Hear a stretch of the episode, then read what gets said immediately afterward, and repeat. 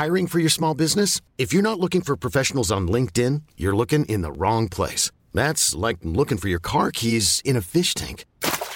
LinkedIn helps you hire professionals you can't find anywhere else, even those who aren't actively searching for a new job but might be open to the perfect role. In a given month, over 70% of LinkedIn users don't even visit other leading job sites. So start looking in the right place. With LinkedIn, you can hire professionals like a professional. Post your free job on linkedin.com slash achieve today. Salut, c'est Victoire Tuaillon. Ces derniers mois, avec mon équipe, on a travaillé sur une série exceptionnelle. Ça s'appelle 20 milieux sous ma chair. L'autrice, Caroline Potier, a exhumé des cassettes audio qu'elle enregistrait pour sa meilleure amie lorsqu'elles étaient ados et qu'elle traversait l'enfer, les violences que lui infligeait son père. À partir de son histoire, Caroline Potier, devenue journaliste, a mené l'enquête. Comment on pourrait éradiquer l'inceste C'est beau, c'est intelligent, c'est bouleversant, et je pèse mes mots, c'est d'utilité publique. Pour continuer à sortir de l'océan du déni, écoutez 20 milieux sous ma chair, dans le cœur sur la table.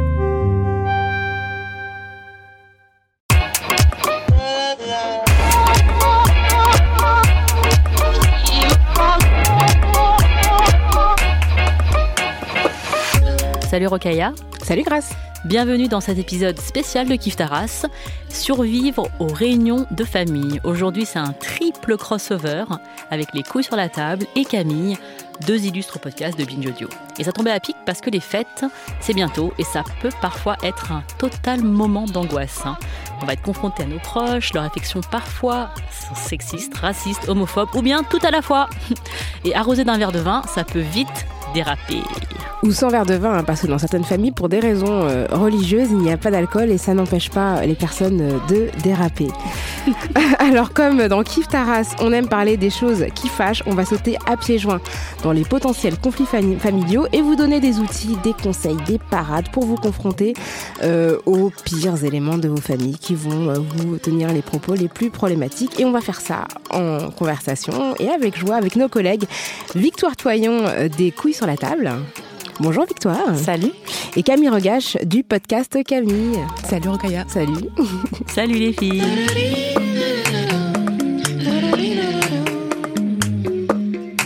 Et pour commencer cet épisode, on s'est dit que c'était une bonne idée de démarrer comme on a l'habitude de le faire dans Kif Taras. Alors nous, on a un petit rituel, on demande à nos invités où elles se situent sur le plan racial et je pense qu'on peut le faire de manière plus générale auprès de nos consoeurs Camille et Victoire. Alors, est-ce que vous vous situez de manière générale en tant qu'être social et si oui, comment vous le faites? Bon alors moi je suis une femme euh, cisgenre, euh, c'est-à-dire que j'ai le genre qui m'a été attribué à la naissance. Euh, j'ai 30 ans, je suis blanche, je suis célibataire et j'ai pas d'enfant. Et moi, j'ai décidé de ne pas fêter Noël euh, depuis quelques années, mais par contre, je fais très souvent des repas de famille, des dîners entre amis, etc. Et en fait, depuis que j'ai lancé le podcast euh, Les couilles sur la table, je peux pas passer une soirée, un déjeuner ou une fête tranquille sans qu'on se mette à me parler de féminisme, et donc euh, sans potentiellement provoquer d'énormes conflits. Et toi Camille? Et moi, je suis aussi une femme blanche cisgenre, sauf que je suis lesbienne. J'ai pas d'enfants. Dans ma famille, on est tous et toutes blanches. Et je crois que je suis bien la seule non hétéro, enfin, en tout cas à ma connaissance. hein. Manifestez-vous si c'est pas le cas. Euh, moi, j'ai toujours adoré. euh, J'adore toujours fêter Noël. Et par contre, quand je retourne dans ma famille, en fait, j'enlève un petit peu mon étiquette féministe lesbienne parce que je vois pas souvent mes oncles, mes tantes, mes cousins, mes cousines. Et du coup, euh, je préfère plutôt prendre de leurs nouvelles plutôt que de lancer de grands et, finir en claquant la porte. Par contre, sur les questions racistes, par contre, quand ça part, là, je sais que j'ai un peu des alliés. Du coup, on, essaie de relever un petit peu. C'est plus simple de parler des questions qui ne me concernent pas que des questions qui me concernent un peu paradoxalement. Alors nous, on a l'habitude de, le faire, mais je te propose, pour ceux qui ne nous connaissent pas, qui ne nous écoutent pas dans Kif Taras, grâce de te définir, et puis je le ferai après. Si Ouais, alors bien. merci de me passer euh, le micro, Rokaya. Alors moi, je m'appelle Grace, je suis euh, une femme d'origine asiatique. Ça se voit bien sur mon visage, ça se trompe pas. Généralement, quand je dis que je suis asiatique, les gens me disent pas ah bon? Ils me disent ah ouais. Et du coup, euh, moi, même si on n'est pas de tradition chrétienne dans la famille, puisqu'on est plutôt euh, de euh, confession bouddhiste, on a pris l'habitude de fêter les fêtes de Noël en famille. Donc moi, j'ai tr- j'ai trois enfants, donc je, pour moi, Noël, c'est obligatoire parce qu'il y a les cadeaux, parce qu'il y a les réunions, parce qu'il y a les grands-parents qui veulent voir les enfants, etc. Donc il y a vraiment une... Voilà, comme beaucoup de familles, des enfants de mon âge, hein, d'ailleurs, Euh, du coup, les fêtes de famille, ça peut être parfois très douloureux parce que je me retrouve à être confrontée à des propos sexistes, racistes, homophobes, enfin validistes, tout, euh, tout. Je me pose toujours la question de savoir est-ce que j'y vais ou j'y vais pas en fait. C'est parce que euh, c'est un moment de, de, de, se retrouver en famille, donc c'est pour kiffer mais il y a des choses qui passent pas. Donc comment faire pour que tout ça, ça puisse euh, voilà, euh, bien se goupiller et que mes enfants euh, ne perdent pas un oncle, une tante, un grand-père ou une grand-mère pour l'année d'après? Alors moi, j'appelle Rokaya, je suis une femme euh, cisgenre hétérosexuelle, euh, je suis noire, euh, d'origine sénégalaise et donc de famille musulmane, puisque 95% des personnes sénégalaises sont musulmans. et donc du coup, Noël pour nous, c'était pas du tout religieux. Donc quand j'étais petite, mes parents fêtaient Noël parce que justement, ils voulaient pas nous exclure. On a vu beaucoup de cas d'enfants qui ne fêtait pas Noël et qui à la rentrée se retrouvait au milieu des conversations de qu'est-ce que tu as eu pour Noël? avec juste rien. Donc euh, nos parents ont évité, euh, bon j'ai un frère, euh, de créer ces situations-là. Donc on a fêté Noël pendant longtemps et à l'adolescence, mon frère et moi on s'est rebellé en mode non mais c'est pas notre culture, on va arrêter. Ah ouais. Et donc on a arrêté de fêter Noël pendant hyper longtemps parce qu'on trouvait que c'était n'importe quoi et qu'on avait nos cultures et qu'on avait l'Aïd deux fois par an et que c'était pas la peine de fêter Noël parce que c'était de la colonisation et compagnie. Et donc et puis on s'est remis étant adulte à refêter Noël, mais voilà, j'ai un rapport assez assez lax euh, à Noël. Je l'ai beaucoup fêté à l'étranger, je l'ai fêté aussi au Sénégal, euh, mais c'est assez marrant parce que là-bas c'est une fête, euh, mais comme une fête quoi. C'est pas du tout un truc traditionnel, etc. Déjà il y a un truc marrant, c'est que là-bas les Pères Noël sont noirs. Bah oui. mais en fait, c'est trop bizarre.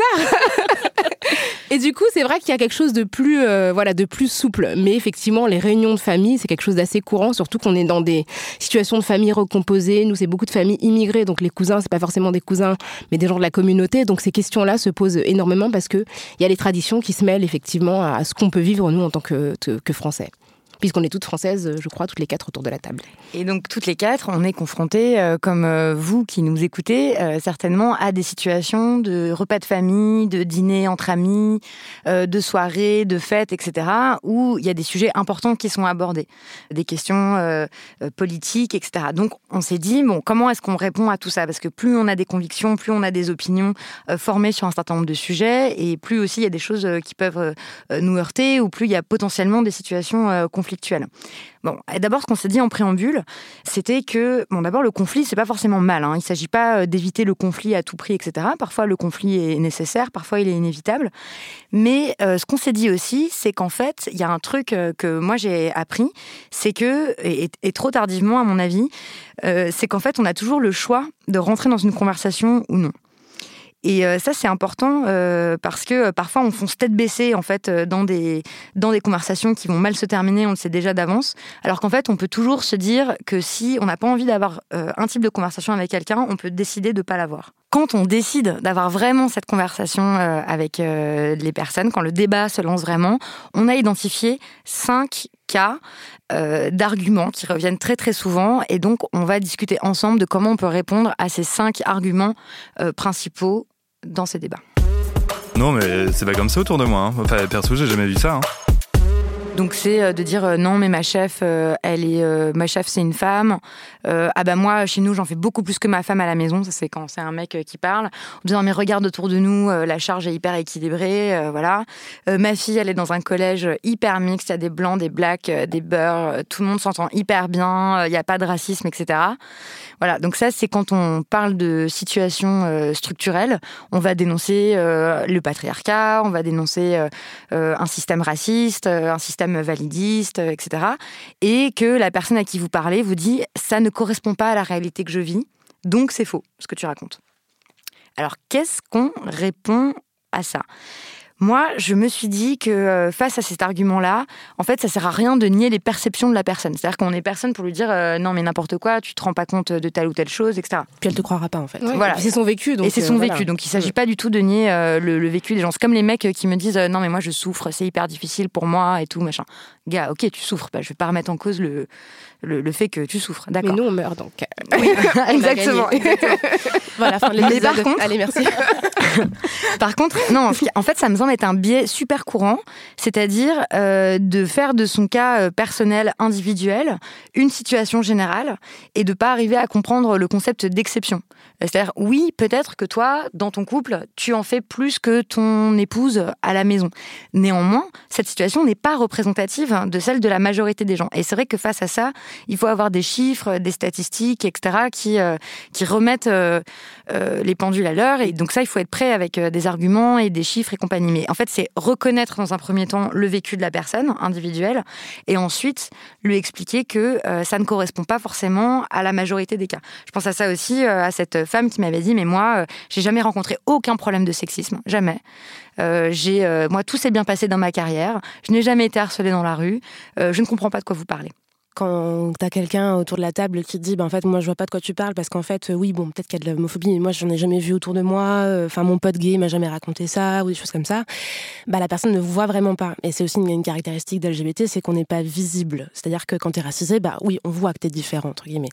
quand t'es une femme, pareil, généralement, ça se voit plutôt bien, à part des rares cas où vraiment tu es extrêmement androgyne, ou etc., t'as un passing, qui est pas celui de ton genre.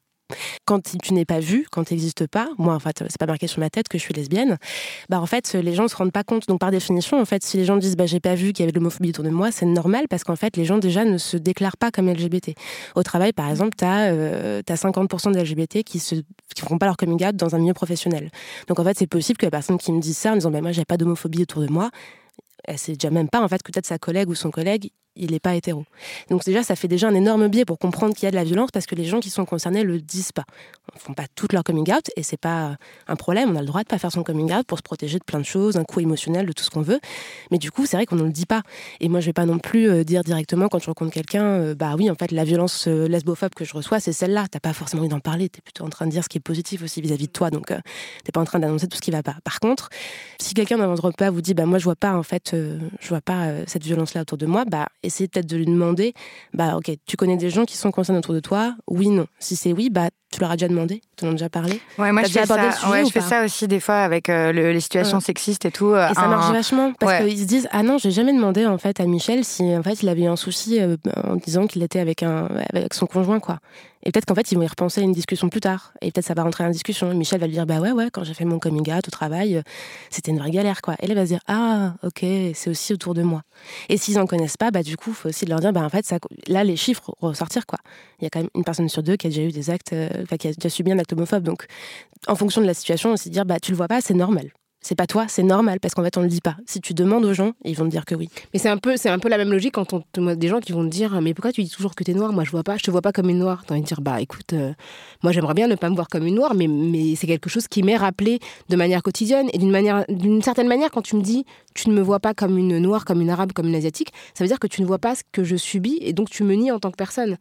Tu sais que c'est pas vrai. Je veux dire, les gens ils voient bien que t'as pas la même couleur de peau qu'eux et dans d'autres circonstances tu vois que bah c'est les mêmes qui vont quand ils vont rentrer de vacances, ils vont dire ah j'ai la même couleur que toi, tu vois. Donc, euh, bien sûr que tu as remarqué que j'étais noire. Mm. et, euh, et, du coup, tu vois, c'est un peu. c'est Quand les conversations sont inconfortables, ils ne veulent pas voir que tu es noire.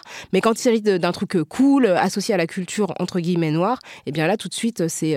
voilà, c'est pas du tout invisible. Quoi. Et ça aussi, c'est tu sais, la parade de j'ai un, un, ami noir, tu sais, cet, argument que les gens y sortent, euh, quand on dit Ah, mais non, mais moi j'ai un ami noir, il m'a pas du tout raconté ça, euh, je suis pas du tout au courant.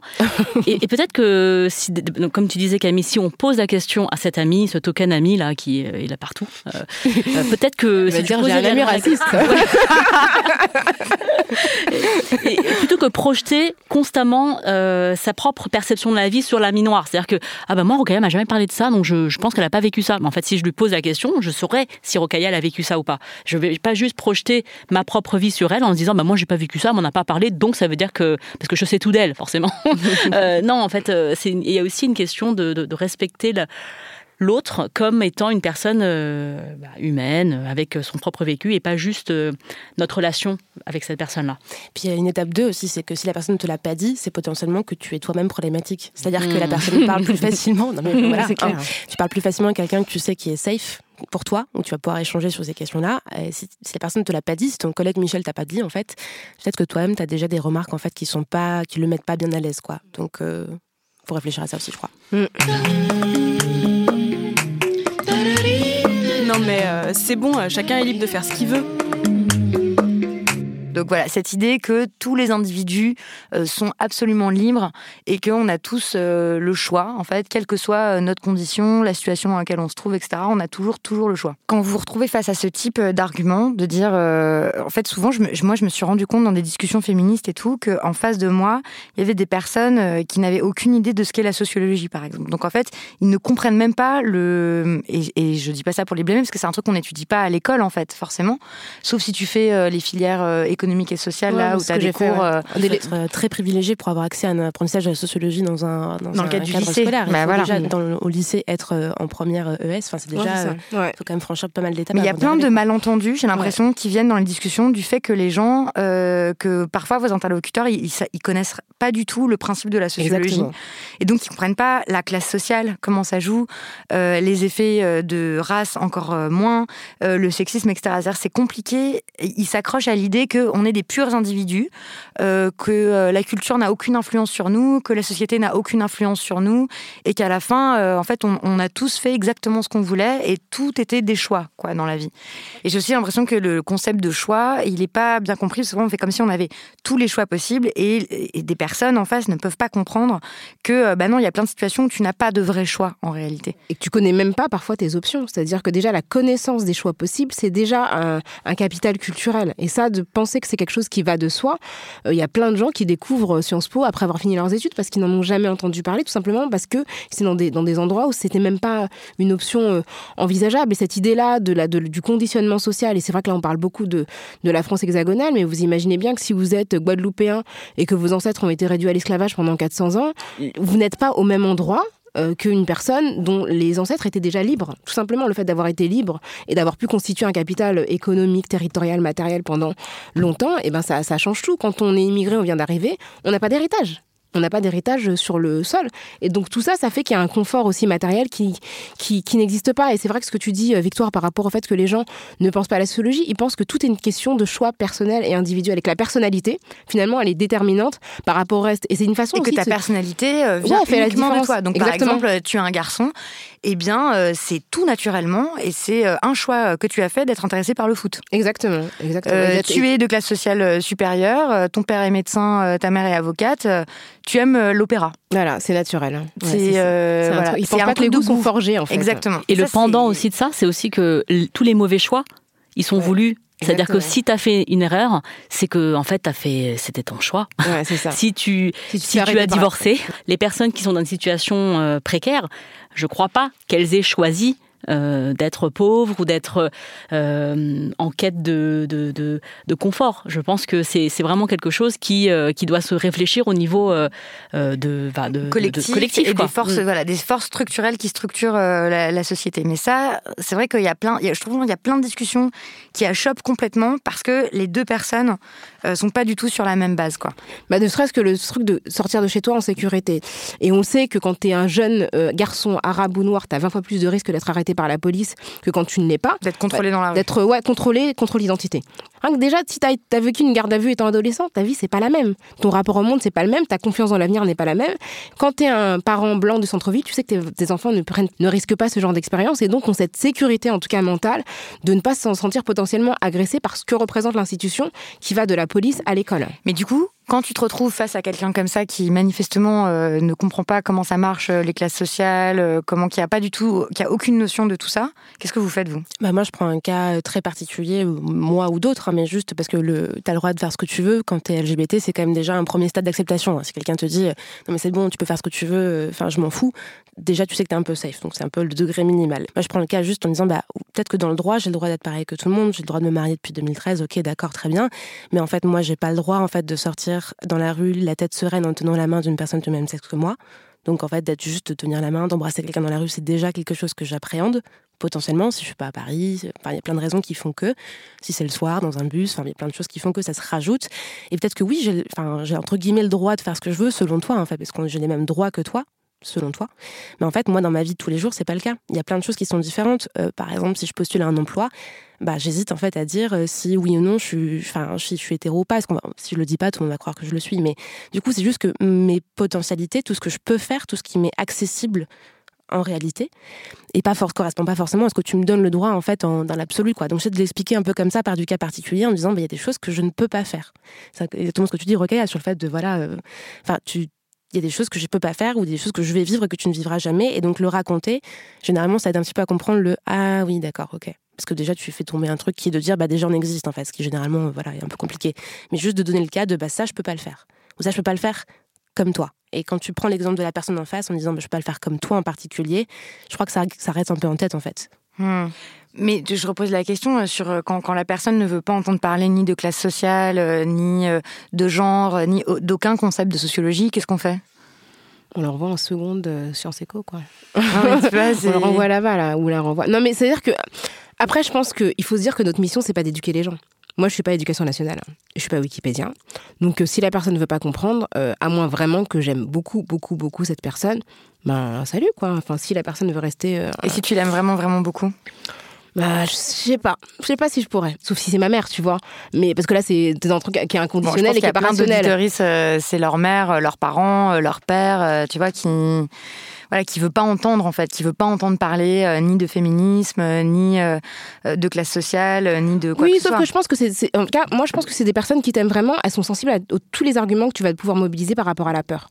Quand tu dis que tu as peur de sortir de chez toi, euh, de vivre certaines situations parce que tu es lesbienne, parce que tu es une femme, etc., je pense que si tu parles de ton émotion et de ce que tu ressens et que la personne t'aime vraiment, elle peut pas ne pas y être sensible. Sinon, c'est vraiment qu'il y a un problème de violence, tu vois. Mais c'est autre chose. Mais pour moi, les personnes qui ont un minimum d'empathie pour toi, elles ne peuvent pas ne pas entendre le fait que tu sois dans une situation d'inconfort. Moi, je pense que, je pense que ton cas particulier est toujours un argument massu si tu veux, enfin, si tu es très proche de la personne et si tu veux pas utiliser cet argument-là pour pas toi te mettre à nu parce que c'est aussi, euh, ça, ça a un coût, mm. et bah, toujours trouver une solution dans le vécu la personne en face.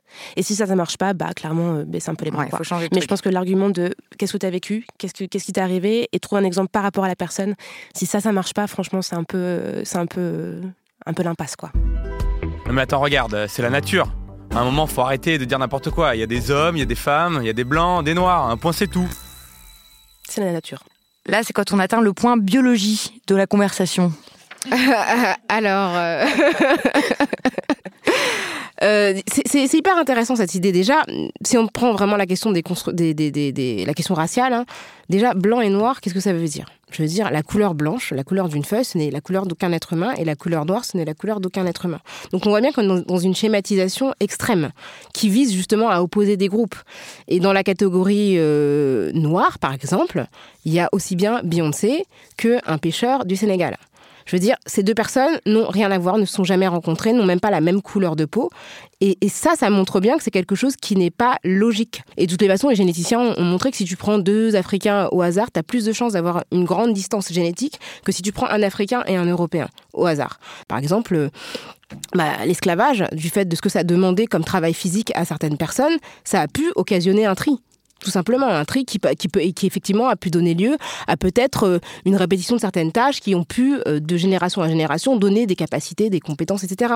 Ou par exemple, on dit souvent que euh, aux Antilles, ou que voilà que les hommes noirs sont des hommes qui sont pas fiables, qui sont pas fidèles, qui délaissent leur foyer, etc., etc. Et en fait, on sait que dans le système esclavagiste, par exemple, je pense aux, Amériques hein, de manière générale, eh bien, les familles étaient séparées, c'est-à-dire qu'on considérait que les hommes étaient, étaient animalisés, on considérait que c'était des étalons, donc il n'y avait pas de, la structure familiale en fait était complètement éclatée donc ça, quand on le reproduit sur des siècles, évidemment que ça a des conséquences sur les structures familiales actuelles dans les Antilles françaises, dans les familles nord-américaines, où effectivement, bah, la constitution du noyau autour du couple hétérosexuel, elle a été challengée par l'esclavage, puisque les familles étaient dispatchées et que les hommes étaient considérés comme des reproducteurs.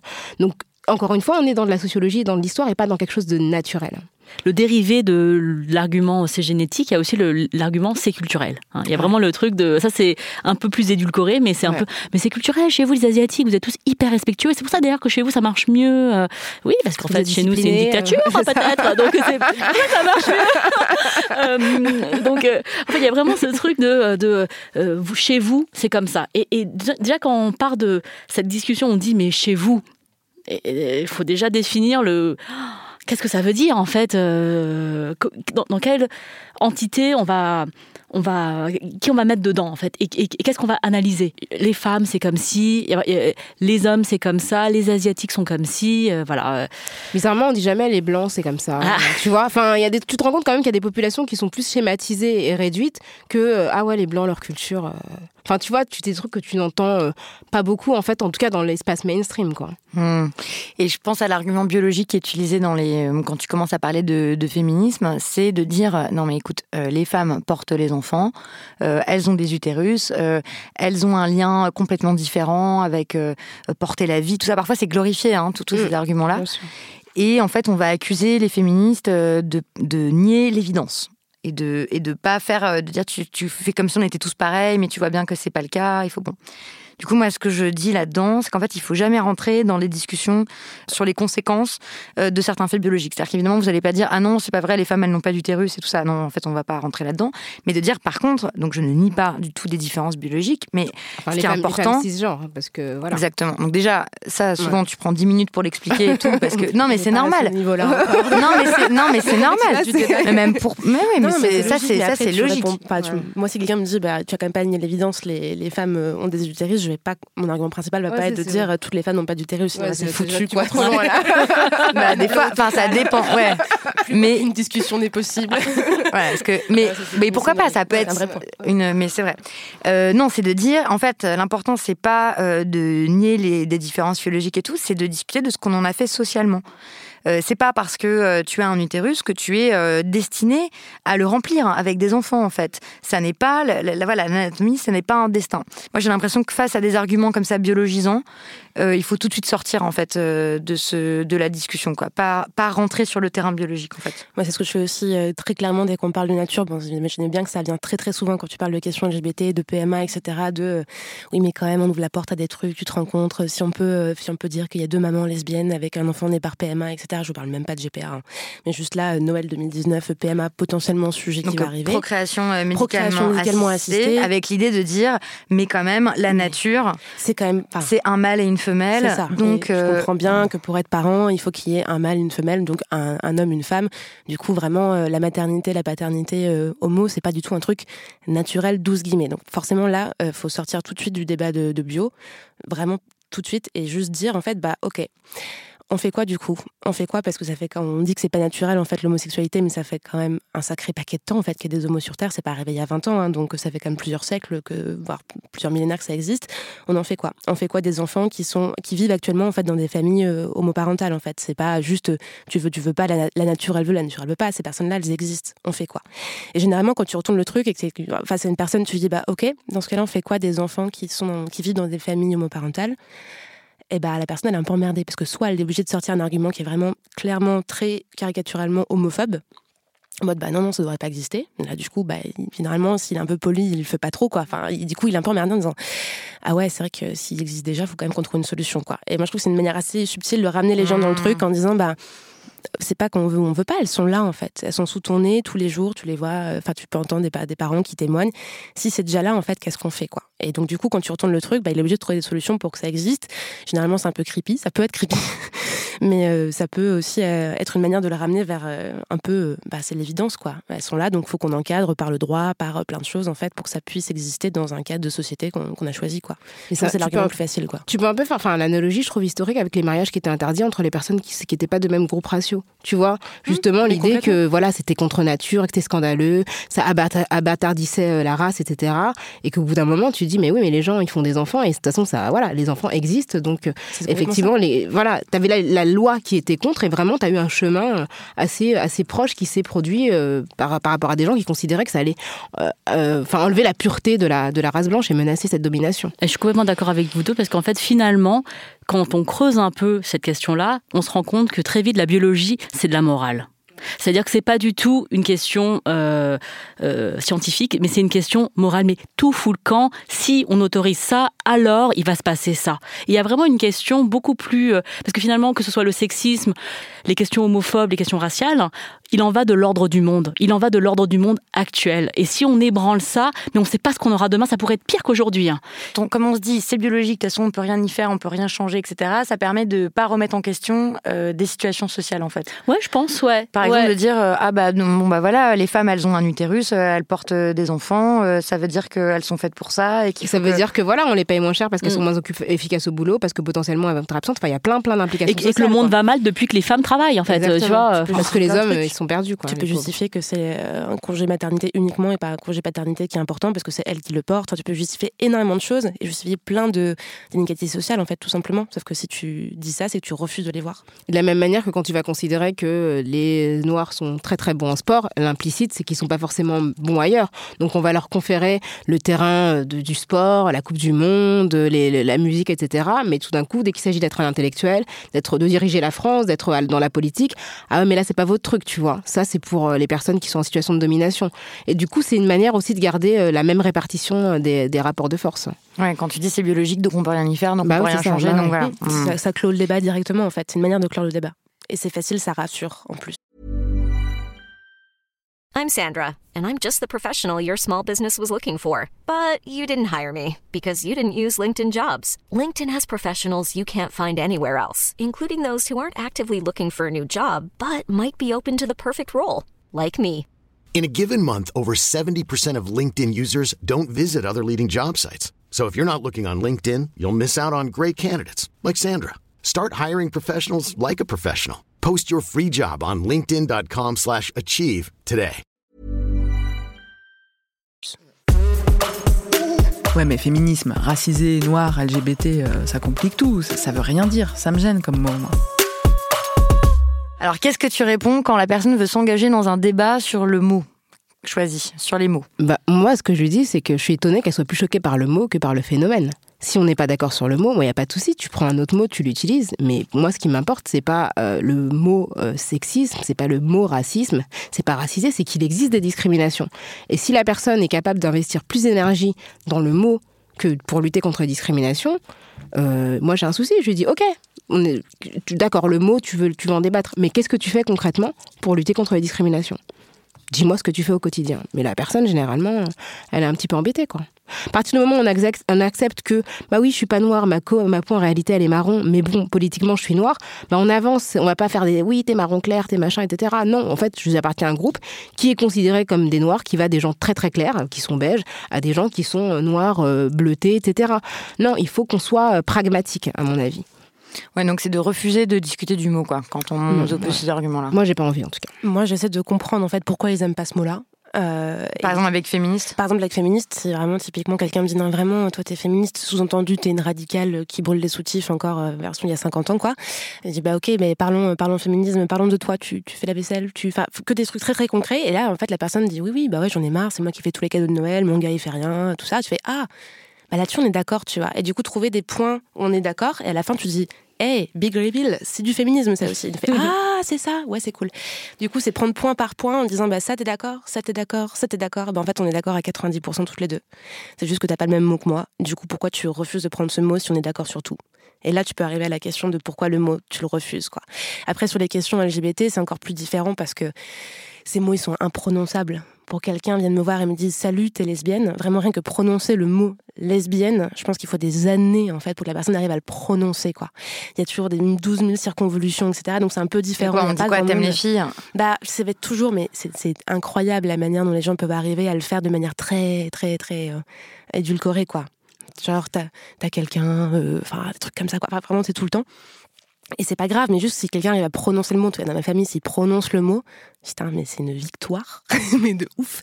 Du coup, c'est un peu différent. Du coup, ils ne disent pas forcément, bah, lesbienne, ça me dérange, mais peut-être qu'il y a aussi des mots qu'ils n'arrivent pas à prononcer ou qu'ils prononcent mal, parce que c'est aussi des insultes, en fait, tout simplement.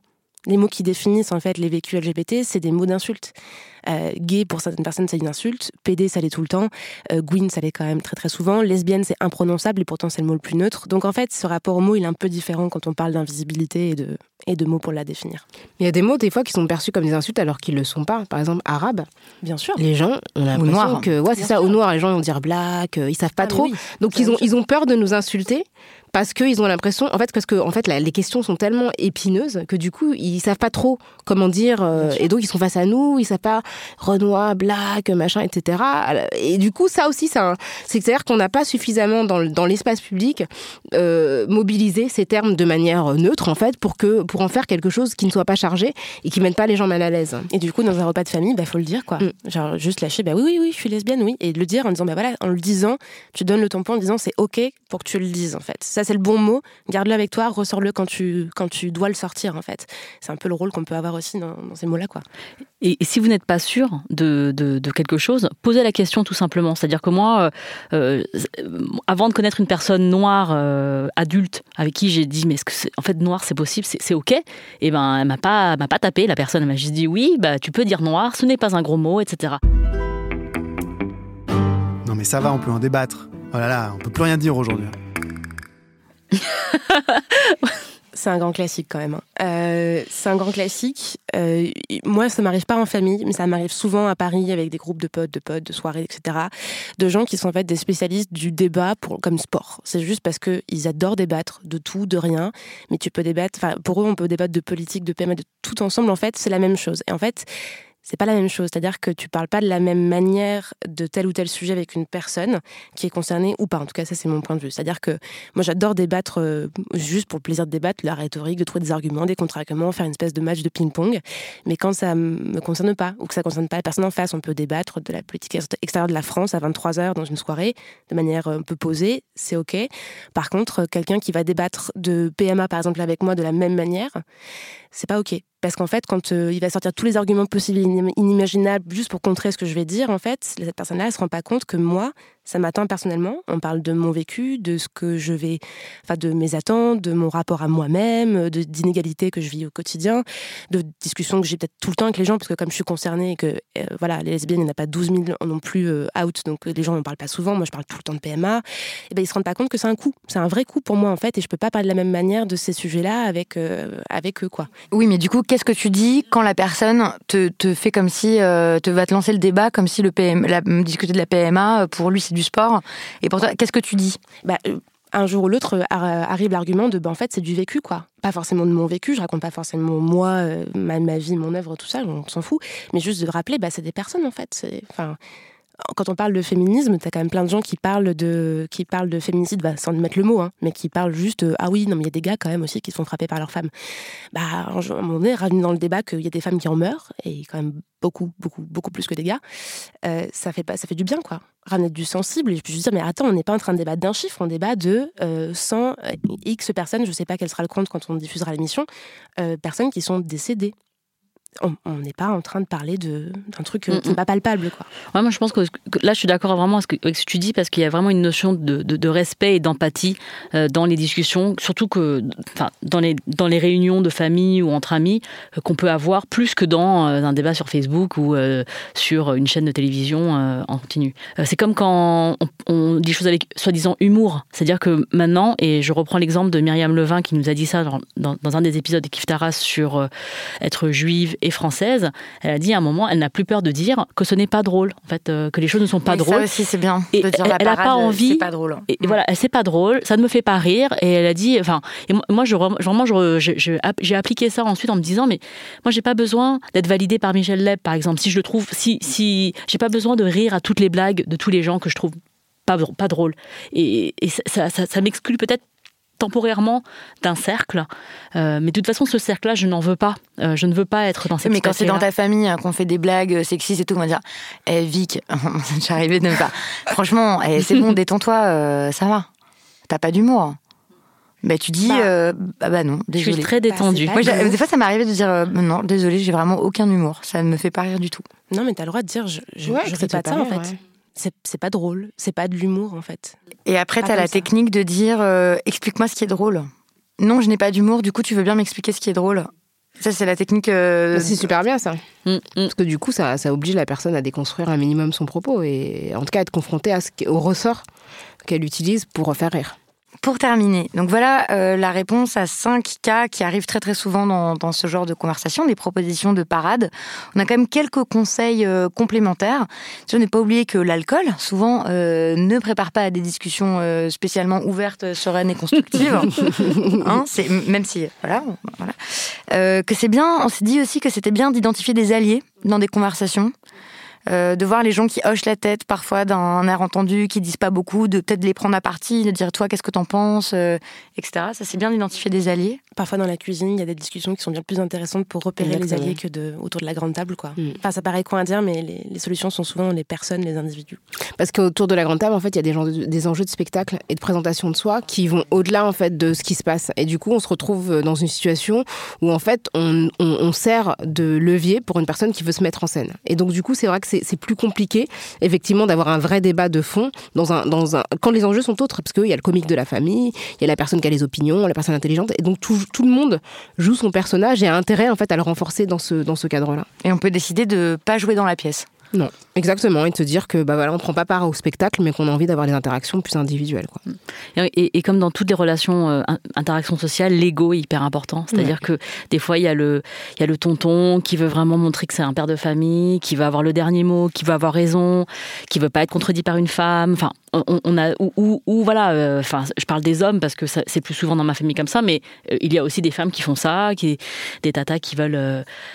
Voilà, pas être contredite par une plus jeune, euh, par euh, voilà, même si euh, elle sait qu'elle a raison. euh, et, et donc mettre l'écho de côté, c'est aussi quelque chose qui est important dans euh, dans les familles et un peu moins, je pense, chez les amis parce que je pense que enfin, dans les réunions de, de- amicales, il y a plus de d'égalité, enfin à ce niveau-là. Mais dans les familles, il y a clairement une hiérarchie des rien que au niveau de l'âge, Ouais, voilà, situation dans la famille, quoi.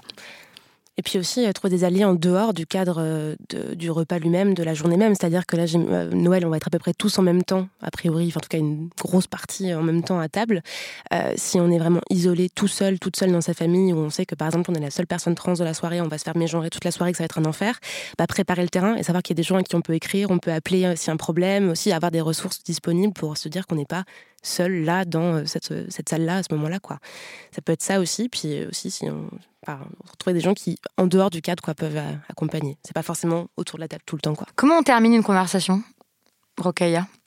Euh, Comment tu fais toi pour clore une En conversation tout cas, moi ce que je trouve, moi ce que je, parce que les gens en fait aiment bien argumenter, mais souvent sans avoir vraiment de connaissances sur la question. En fait, on a l'impression que dès qu'on parle de, il y a plein de questions sur lesquelles on, on ne s'exprime pas sans avoir des connaissances. Dès qu'il s'agit de sciences dures, etc. Bon, on s'exprime quand même avec une certaine prudence. Mais dès qu'on est dans les sciences sciences sociales, qu'on parle de sexisme, d'homophobie, de racisme, les gens ont l'impression qu'ils sont euh, naturellement compétents.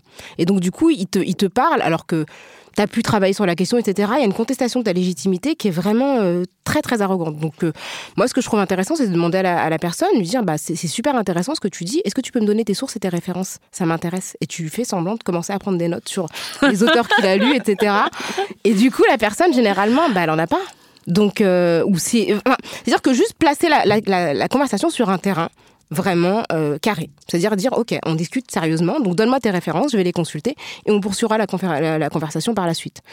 Et généralement, les gens, ben oui, tu te rends bien compte que si, enfin, et c'est pas pour euh, avoir l'air condescendant, etc. Mais c'est juste pour dire qu'on parle sérieusement, en fait. Soit on, discute entre potes, etc. Si tu veux qu'on parle sérieusement, on parle sérieusement.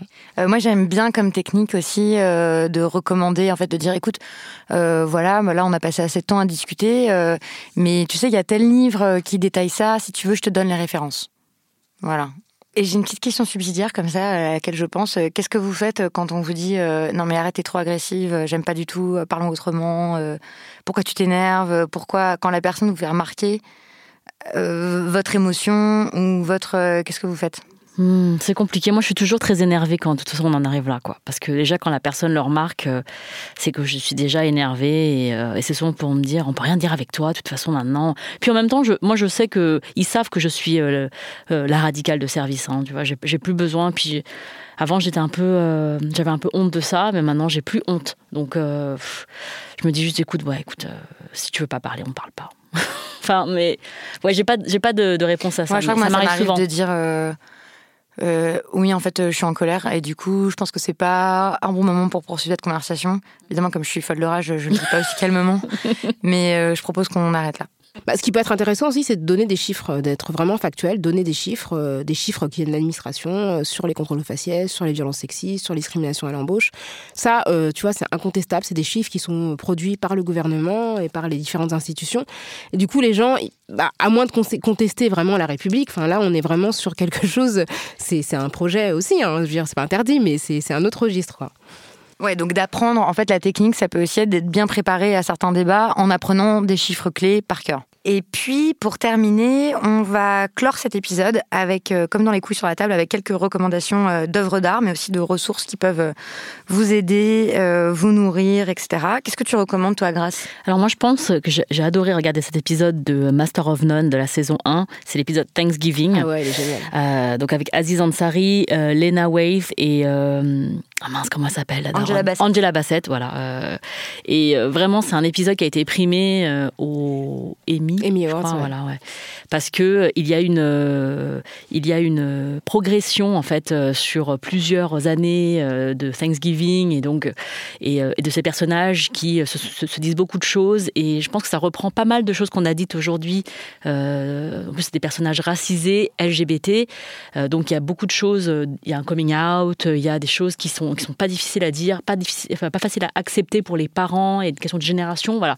Et, j'ai trouvé que c'était une sensibilité euh, incroyable et euh, ça faisait du bien de pouvoir euh, voir des gens fêter ça en famille d'année en année et de eux progresser.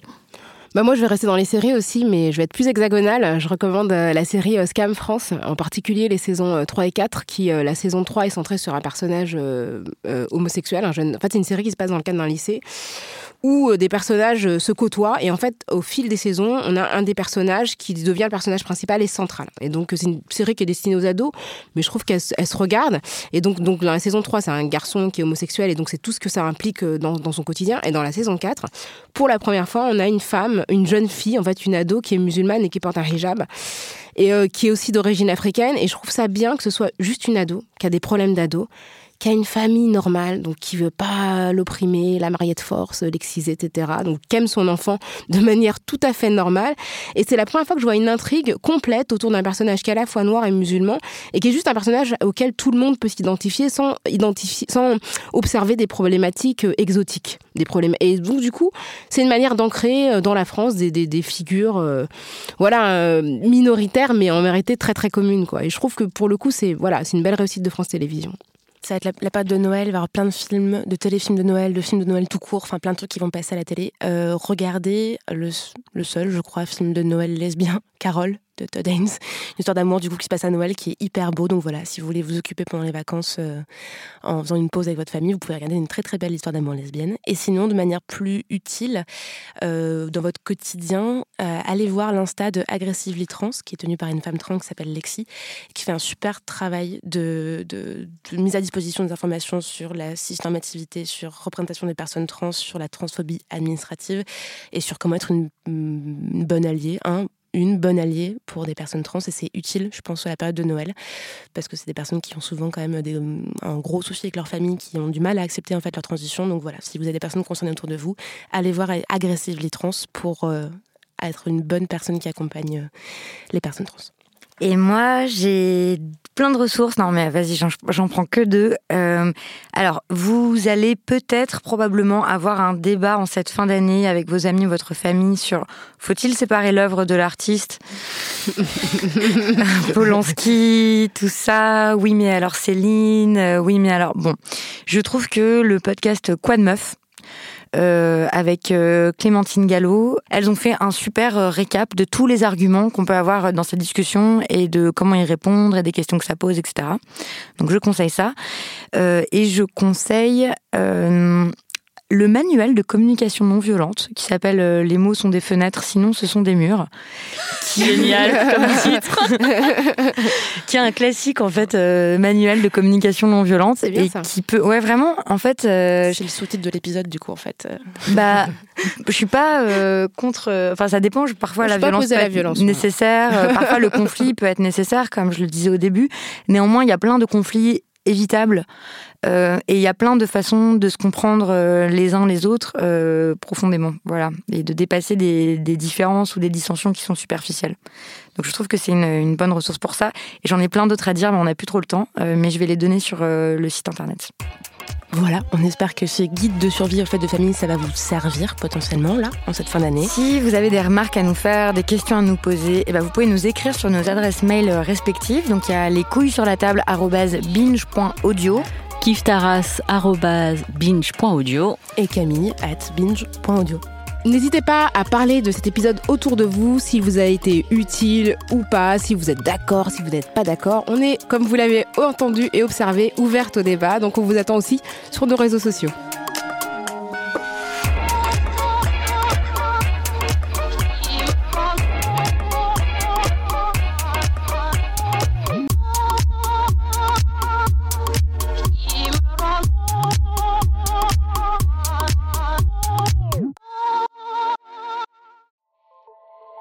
Salut, c'est Sinamir du podcast L'Affaire.